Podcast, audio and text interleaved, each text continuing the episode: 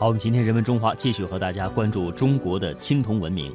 世界各国以及各地区进入青铜时代的时间是不尽相同的，而且各地的冶炼铸造技术水平发展也并不平衡，有的很先进，有的却很落后。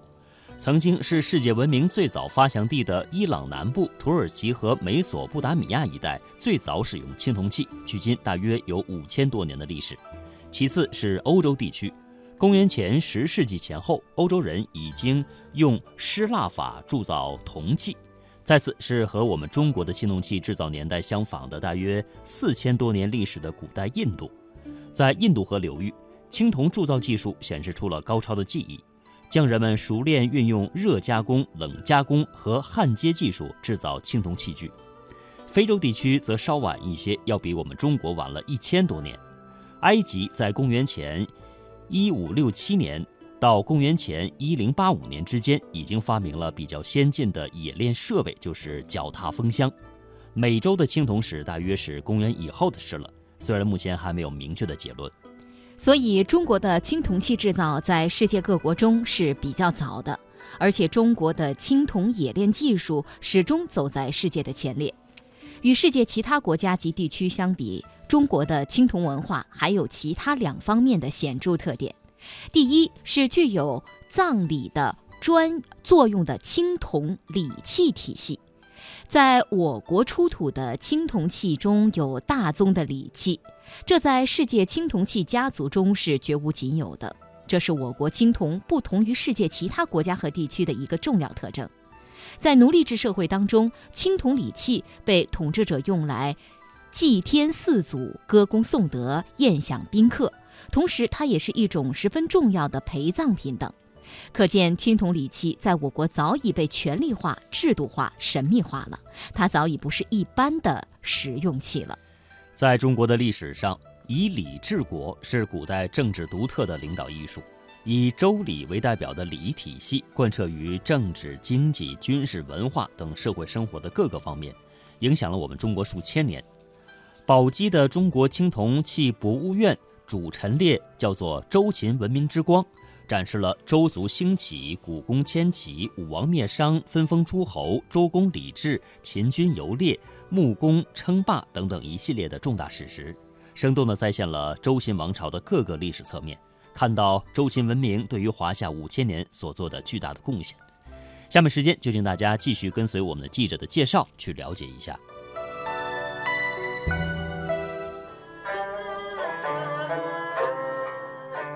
新中国成立之后，随着国家对于文物保护工作的不断重视，考古事业的发展和考古科技手段的进步，使埋藏在地下数千年的青铜器有了一个良好的社会保护环境。窑藏是构成青铜器之乡、青铜文化的一大特点。特别值得一提的是，在众多窑藏当中，眉县杨家村青铜器窑藏则是重中之重。现在您看到这处场景呢，复原的是2003年1月19日，宝鸡市的眉县杨家村后山土崖之上，当时有五位农民师傅呢，拿着铁镐到后山盖房取土，没想到一把镐头打下去呢，在土崖的中央就发现了一个2700年前西周的窖藏。宝鸡市当地出土青铜器两种方式最为常见，一处是来自于墓葬，另外就是您看到的窖藏了。这是周代发生战乱，贵族逃亡之前，将带不走的青铜重器埋于地表之下的一种方式。当时五位农民打开窖藏之后，意外的在里面发掘出土青铜器是有二十七件。我们发现呢这二十七件，每件内壁都有长篇铭文。光整个一窖的窖藏总字数是四千零四十八个字，这在中国近现代中国这个窖藏考古史中是非常少见的。那接下来呢，我们就欣赏一下珍品，都在博物馆珍藏。那现在您看到就是这五位农民师傅了，非常的朴实。当时呢，下午五点多发现的这处窖藏，报给了宝鸡市的文物部门。经过专家连夜抢救发掘呢，这批文物呢就重见天下了。那么这批青铜器呢，除了字数比较多以外，通过出土照片您看，它的土层呢还是比较的干燥。所以三千多年后，我们打打开这个窖藏以后，发现青铜器颜色。它是金光灿灿啊，锈是比较少的，这是还是比较少见的。那我们还是要出土，其实还是经过会有一些除锈保护。那接下来呢，我们就看看这批文物的珍品，一共二十七件文物。这是上头这也也也是黄土。黄土啊，就是一个土癌。在挖土的时候发现的。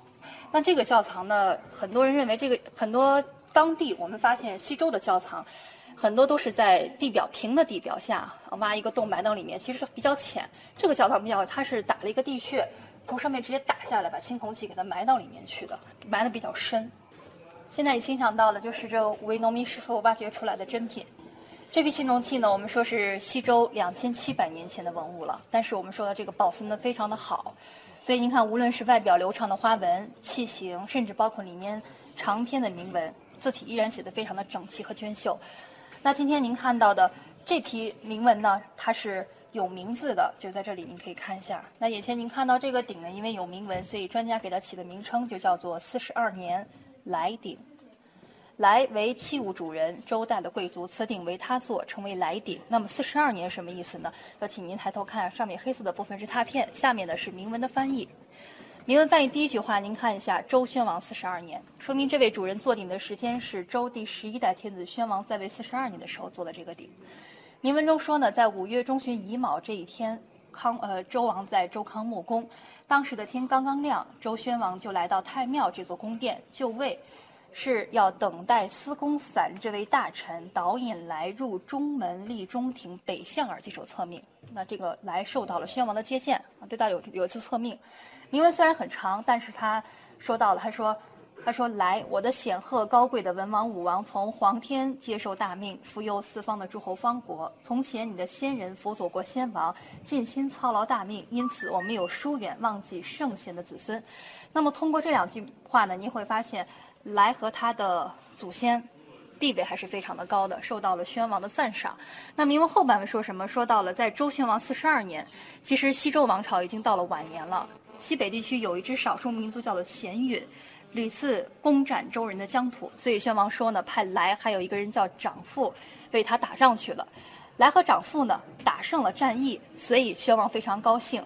那么第一段最后呢，他就说到：“我要赏你一壶美酒和土地。”来这个主人呢，拜首以后回到家中呢，就把受封的前因后果，对天子的赞赏用了两百八十个字写到了这个鼎的内部，所以我们就起名叫四十二年来鼎。那为什么让今天您要看一下这个铭文内容？因为这个鼎很有意思啊，就除了您看它有四十二年来鼎，我们还发现呢，它还有四十三年来鼎，按照年份的不同来制作不同的青铜鼎。像您后面看到的这个四十二年是一大一小两件，除了大小不一样，铭文、花纹，呃，器型是一模一样的，做了两件鼎。像您看，这就是四十三年来鼎铭文了。这个铭文讲的很简单，说一年以后呢，这位主人当了周代的官司吏人，相当于我们现在说的监察部长，所以呢，把他升职当周代监察部长的历史事件呢，又写到了四十三年来鼎的内部。那专家就发现呢，这个鼎呢，他做了不是只有这么一两件。他做了鼎呢，一共十二件鼎，也就是说呢，四十二年来做了两件，四十三年他做了十件，所以剩下的十件从左向右，您都能够欣赏到，非常大气。它是按照大小顺序排列，然后呢，把四十三年受封升职的事情，每顶内部铭文全部记载，所以呢每个鼎的铭铭文都写的是一模一样的。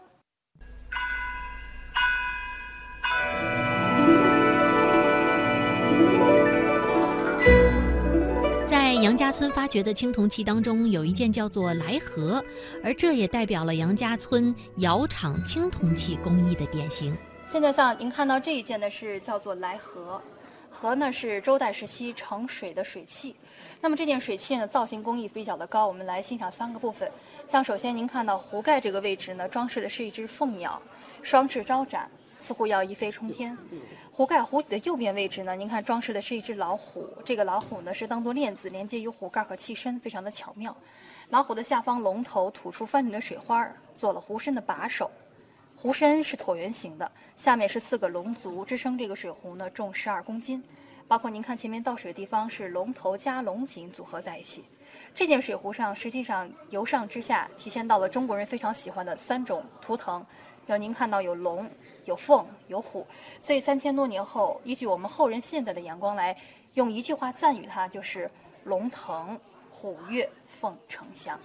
那么三千多年前，西周时期的铸造工艺它是非常的精湛的。古代时期的铸造工艺称为模范法，所谓模范呢，就是用泥土先捏一个模子，再做外范，刻好花纹和文字浇筑铜液才能够而成的。但是很明显，您看到这个青铜器呢，它的构件很多，所以您看壶嘴和把手，包括链条的位置，它都是后来铸造而成的，分铸合铸组合成这么一件青铜器。这样的一件青铜器呢，古代人不是五六天、七八天就能够做好的，它可能要耗费它很长的几个月才能够铸造这么一件成器，期间要做破、做坏很多次才行的。所以这一件呢是。可以说代表了这个杨家村教堂这个青铜器工艺的一个一个作品，叫来和。铜从哪儿来的？那么就是说到这个铜矿也很有意思，因为我们宝鸡当地确实没有发现古代人的冶矿遗址，但是专家却发现，在湖南的这个呃铜呃铜绿山，包括在安徽这个地方，就发现了大量冶矿遗址，包括他们发现有打的这个矿井，所以人们就认为这个铜矿可能是从这个些地方给运输过来的，因为周朝。早期的政治中心在这儿，所以一般可能这个地方源源不断运过来，才会像这样的铜矿、青铜器比较的多。那像您看这一件呢，是叫上福壶，这件酒壶呢是盛酒器，一般用到庙堂或祭祀之上。这个酒壶二十五公斤重，但主要造型也很精美，比如说壶身呢是龙身，呃双组身子去展示它，非常的漂亮。而且青铜器的颜色是绿锈和本来的颜色组合在一起的。所以整个使青铜器显得非常的漂亮。那么今天您看到这个上福壶的主人呢，实际上也是来这个人。所以像您看到的来鼎、来和、上福壶，它都是一个主人的青铜器。它上福壶是来这个人的名号，另外一个名字。您看到这个就是我们当时发现另外一处教堂的青铜器乐器编钟。编钟呢，在周代是由小到大组合在一起，用来敲击音节的。编钹可能。比较在文物上出现比较少，它是用来定音的，组合在一起就是周代的打击乐器了。这个当时出土了十八件，这是其中一组，但是我们发现另外一组青铜器乐器上发现是有铭文的，他就说到了这个青铜器的主人其实也是来，所以您可以想象一下，一九八五年发现青铜器是他，两千零三年还是来的青铜器，所以我们有理由断定杨家村这个位置应该是来这个家族的受封之地。我们发现呢，来在周代时期。不是只有一个人，他有这个十二代人。我们来了解一下他的族谱。国家一级文物来盘。零三年的时候，这五位农民师傅，呃，挖出来对我们来说最有价值的一件，这件叫来盘。盘呢就是盛水的水器。这件青铜器内壁呢是三百七十二个字。接下来呢，我们右边先请随我看一个图表，大概先了解一下铭文的内容。这篇铭文呢，为什么说研究范价值非常高呢？因为首先铭文它记载到了是周王周朝天子的名号，来刚说到他不是一个人，他说我们在周代的家族叫单氏家族，是周代地位较高的一个贵族家庭。他在铭文中记载到呢，单氏家族您看一共是八代祖先，最后一代呢就是来这个人，他叫单来。在铭文中记载到呢，他的家族八一代八代，每代都辅佐过不同的周天子。比如说，您看第一代单公是辅佐的文王、武王灭商的功臣，所以第二代祖先公叔呢就被派去辅佐武王的儿子成王。第三代祖先西施仲辅佐的是周成王的儿子，叫周康王。那以此类推，你会发现他每一代祖先呢辅佐过不同的周代天子，一直到来。来辅佐天子是在位的，去世以后的谥号就被人们称为周宣王，就是刚刚您看到来鼎里面说到了这位天子的历史事件。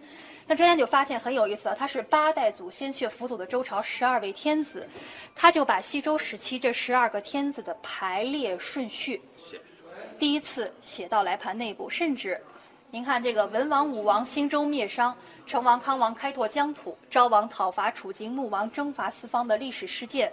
家族的荣耀全部暗附在其中，这就对于我们来说研究价值非常的高。呃，中国的历史包括国外的历史需要靠文字记载，但是很多外国学者认为中国夏商周无信史，所谓的信是需要它的承载的。那么它的出现呢，就断定了西周王朝排列世系表的正确性，也记载到了中国西周发生的重大历史事件。它还有一个非常重要的作用，就是佐证史书。我们发现《史记》里面也写到了。西周周王世系表的排列，可是《史记》不一定是对的和真实的。那么通过它的对比，发现《史记》绝对是真实可信的，在这一部分上。所以这件青铜器呢，是被誉为中国第一部青铜史书的美誉，历史的一个记载。组呢叫做后继，江山社稷的稷，因为他非常善于种植庄稼，所以人们称为农官儿。呃，所以我们说的这个周朝，就是以农耕为其立国之根基，从老祖先开始发展起来。那像您看到这位呢，是叫古公胆父。这个字儿念胆，在历史上记载，古公胆父曾经带领周人跋山涉水来到了宝鸡的岐山扶风夹的周原。周原此地土地非常肥沃，适宜周人发展。占卜之后，就决定把周族带到此处，开始繁衍后代。所以这是周人的领路者，是他给带过来的。那要说周朝历史上对于中国老百姓最熟知的一位国君，就应该是他了——周文王姬昌。他为灭商打下了重要基础。那么。周文王在灭商之前呢，比较可惜呢，去世了。他的儿子周武王继承了父亲这个遗愿，建立了当时的周朝。周朝建立之后呢，早期政局的掌控除了武王以外，应该就是他了。这就是周公。周公呢是文王的儿子，周武王的弟弟。在周代呢有两件大事，第一件是辅佐周成王他的侄子，第二件大事呢是赵创的周礼。把中华礼仪文明是大象的巅峰之态，所以这四位呢是在周族的发展中做出了不可磨灭的贡献，比较的有名一些。看到的这一组呢叫虚啊，虚的用法呢类似于现在城池的饭盒，而且盒盖上您看有四个支撑，也比较实用，是盖儿翻过来放在地面之上呢，也是一个小点的用途了。但是我们说制作青铜器，包括制作陶器是要有生产工具的，像您看到这是削刀，削铅笔的削，甲骨上刻字儿，泥模上画花纹儿，刻花纹儿可以靠它。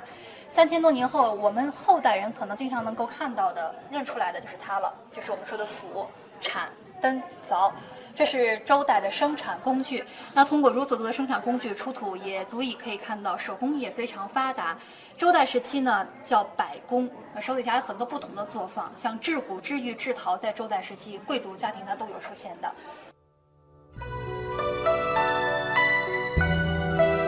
那说起著名的博物馆呢，我们中国国家博物馆是当之无愧的。根据国博的官方资料显示，它是世界上单体建筑面积最大的博物馆，也是中华文物收藏量最丰富的博物馆之一。整体规模在世界博物馆中位居前列，是全世界最受游客欢迎的博物馆之一。在国家博物馆内有很多的志愿者，张鹏就是其中之一，很多人亲切地称他为“鹏鹏”。下面的时间，请大家收听他为我们介绍的国博文物之一——彩绘燕鱼青铜钢灯。它被称为两千年前的环保灯，是秦汉时期古代青铜艺术渐渐消退之后，新兴的青铜器逐渐出现时，当时最杰出的代表之一。请听鹏鹏为我们介绍它的身世和工艺特点。生于八零后，毕业于法律专业的他，竟然是博物馆的超级呆萌大粉丝。业余时间，他在博物馆义务讲解十一年，累计服务三千小时，结识大小朋友三十多万。多年的时间，还没结婚的他，在博物馆被孩子们前呼后拥。他的文物讲解活动票在网上被几百家长瞬间抢光。他是鹏鹏，生于陕西，驻足北京。也许他没有超级好声音，但他有一颗为你分享博物馆的心。各位朋友，大家好，我是鹏鹏。有人说，白炽灯如果照明了二十世纪的话，那二十一世纪就是被 LED 照亮。我们今天生活当中呢，照明用的节能灯很多用的是 LED 的这种节能灯，因此大家可以试想一下，全球如果四分之一的这个电量都拿来照明的话。这对于节能是一个多么多么重要的一个发明啊！但是，我们今天讲的话题是两千年前的灯，这个灯也能节能，它是怎么样去节能呢？两千年前的能源又是什么呢？这个灯在中国历史上一共有几盏呢？这个灯为什么会从历史的长河当中渐渐消失呢？我们今天和大家聊一聊彩绘。燕鱼青铜钢灯，聊一聊两千年前的节能灯、环保灯。如果没有火，哎呀，很多事情都不敢想象了。如果没有火，我们很难会吃到熟食；如果没有火，我们很难在冬天的时候抵御严寒；如果没有火，我们很难去抵御很多野兽在夜间的一个侵袭。如果没有火，那么人类生活的时间和空间的范围就会受到很大很大的一个影响。白天还行，晚上就没办法活动了。不知道有没有朋友看过动画片《疯狂原始人》？那个动画片里面，小姑娘就是晚上很害怕出门的。晚上要出门的话，哎，这是一件很恐怖的事情。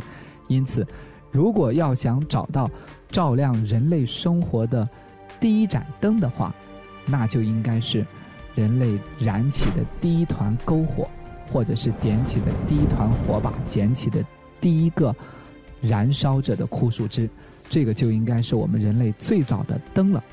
但是呢？还是有很多人认为这个火把怎么能叫做灯呢？真正的灯具应该是在战国时代出现的，长得像什么呢？长得像一个中间带着一个杆儿，上面有一个托盘的一种容器。其实它来自于，呃，一种盛石器，叫做豆。就今天我们写到的豆子的这个豆，豆是干什么用的呢？它其实应该是。盛放一些腌制过的一些咸菜啊等等的专用的一个食器，我们在里面可以放上油，植物或者动物的油脂，放上灯芯就可以点燃一盏灯了。因此，人们认为说是哎，最早的灯具，它已经成为一种工具的话，那应该从战国的这种陶豆形状的灯开始来算起，甚至于有人还从这个灯的。古代的名字里面去找它的根源，发现这个灯古代的名字里面含有这个豆的这个字形都在里面，隐隐约约能找得到这个陶豆和陶灯之间的一个呃千丝万缕的一个联系了。大概到了秦汉时期的时候呢，灯具呢就走进了千家万户，老百姓的生活当中也能够使用到灯具了，成为生活当中不可。缺少的一种用具了，在制作工艺上也取得了很高的成绩。比如说，大家可以想一想，这个时候有没有吊灯？已经出现了吊灯，还有那种多枝的华灯，就很高，像一个神树一样，延展出来的枝头上面各有一些灯盘。这其中最杰出的代表就叫做钢灯。钢字怎么写呢？金字旁一个工人的工，这个字读钢。我们后面会为大家介绍到这个“钢”到底指的是什么。好了，讲了半天，好像一直没有聊到我们这件彩绘燕鱼青铜钢灯。我们还是首先来形容一下它的样子：一只大雁回首相顾，大雁的额头上面呢，我们或多或少的能看到一些红色的痕迹，身上的羽毛呢，非常的华丽，非常的明显。回首相顾呢，嘴里叼着一只鱼，但叼的是鱼的肚子，鱼横卧在它的嘴下，鱼的肚子敞开，里面是空的，鱼肚子的下方是两个半圆形的很薄的薄片组成的灯罩，在灯罩的下边是托盘，托盘里面当然了就可以添加燃料了，托盘呢和底下大雁的身子相互连接在一起。对了，想告诉大家一点。这个你可以自由拆卸，拆卸完了之后自由清洗，再组装，因此使用起来会非常非常的方便。大雁的脖子下面呢，其实是有一个接口的，这个接口非常明显，把这个大雁的头和脖子呢相互扣合在一块儿，它的脖子其实是中空的。呃，大雁身上的翅膀呢，用浮雕的方式描绘出来，整个形象呢，用一个词语来描绘的话，就是。鸟咸鱼，一只鸟在吃鱼的一个整体的造型，但是这里会有很多很多疑问了。比如说，第一个疑问，我们会想到这个灯，你从哪里能看出环保呢？古代的时候呢，大部分用的燃料都是植物的或者是动物的油脂，你势必点燃了之后，室内会生成大量的烟出来。比如说，我们曾经在国家博物馆里面，现在也在展出这个齐国的。武士的一个铜灯，这个武士呢，两个手里面子母扣相互扣合，擎着两个灯盘，外面就裸露着。然后呢，这个武士呢，穿着一个短裙，典型的是一个要打仗的一个形象。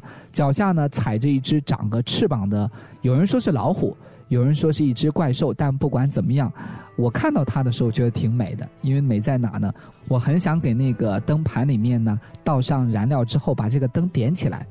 我想着那个灯光婆娑摇曳之下呢，底下镂空的那个老虎的身姿也会伴随着它会在动，尤其是这个老虎又长了一对翅膀。有时候我在生活当中呢，会遇到很多你觉得很平凡的东西，但是你可以换一个角度去走进它，认识它，或许你能找到打动自己内心的那一个瞬间了。好了，讲到这里，我们会发现这个人形铜灯呢，它有个很大的问题，就是它会有大量的油烟生出来，不是特别的环保。那我们这个彩绘燕鱼青铜钢灯到底环保在哪里呢？我们下一节会给大家解释。第二个想和大家分享的就是，这个造型为什么要选一个鸟在吃鱼呢？鸟在古代人的生活当中又是怎么样一种认识？古代人为什么又会喜欢鱼呢？你见过鸟吃鱼的场景吗？鸟真的会叼着鱼的肚子来吃鱼吗？节能可能显得比较弱一点，但它更重要的是环保的功能。那这个功能是怎么样体现出来呢？我们得从它的使用方法上说起来。在灯盘上放上燃料，点燃之后呢，油烟会首先在鱼的肚子里面收集。这个鱼的肚子呢，刚好是一个。像倒扣过来的一个漏斗的一个形状，因此呢，油烟会非常好的通过这个大雁嘴巴的那个管道被吸附过去。吸附在哪里呢？大雁的脖子还有它的头部都是中空的，油烟会顺着这个中空的管道被吸附在大雁肚子里面装着半肚子水的那个水面上。因此讲到这里，大家就会想到这种灯，你要在家庭使用的时候。一定得给里面存半肚子水，要不然的话，你没办法去完成它环保的这样一个理念。有一次在展厅讲完之后，有个朋友就非常形象的打了一个比喻，他说了不得，两千多年前的老祖宗就已经学会了抽油烟机的原理，这是一个非常棒的一个抽油烟机的原理，在利用它给室内照明的时候，就会少去了室内很多油烟的污染。用今天的话来讲，就是少了很多 PM 二点五的这个可吸入颗粒了。好了，那既然说讲到它的这个环保了，其实呢，它的名字本身就很特别，叫做钢灯。这个大雁中空的那个脖子的那个管道就叫做钢。钢本身呢是取自于建筑上面一个材料，我们在很多博物馆里面都能见到这种金属制作的钢。我们两块木头呢，如果要成九十度把它交接的话，它需要有一个工具能够把两边给扣合起来、固定起来。这个钢就是用来固定这些木头的一个建筑上面所使用的材料。